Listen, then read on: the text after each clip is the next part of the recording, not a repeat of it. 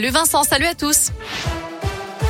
À la une, l'école à visage découvert. Les élèves de primaire de 47 départements sont dispensés de masques depuis ce matin. Chez nous, c'est le cas dans la Loire et en Haute-Loire. Le masque reste en revanche obligatoire pour les enseignants.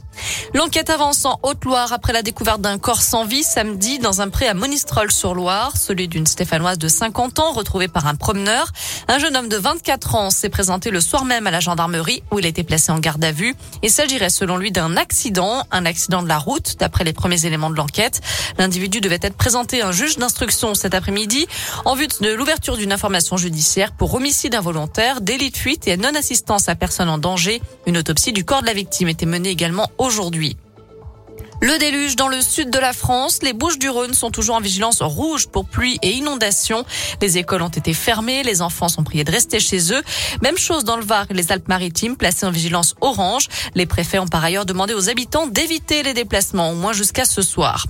Des milliers de milliards de dollars, c'est le montant de la gigantesque fraude fiscale révélée par une nouvelle enquête. Parmi les mises en cause, des chefs d'État et de gouvernement, dont certains encore en exercice, la chanteuse Shakira ou encore l'ex-patron du FMI, le français Dominique Strauss-Kahn, tous suspectés d'avoir placé de l'argent dans des sociétés offshore pour échapper aux impôts. En foot, vous avez peut-être suivi le derby hier et le nul à l'arraché par les Verts face à Lyon. Score final un partout. La SS va mettre les maillots des joueurs aux enchères pour une belle cause. À l'occasion du mouvement Octobre Rose qui sensibilise au dépistage du cancer du sein, le club va proposer des tuniques floquées du neurose et signées par les joueurs. Les supporters ont jusqu'au 16 octobre pour enchérir sur la plateforme Match Worn Shirt.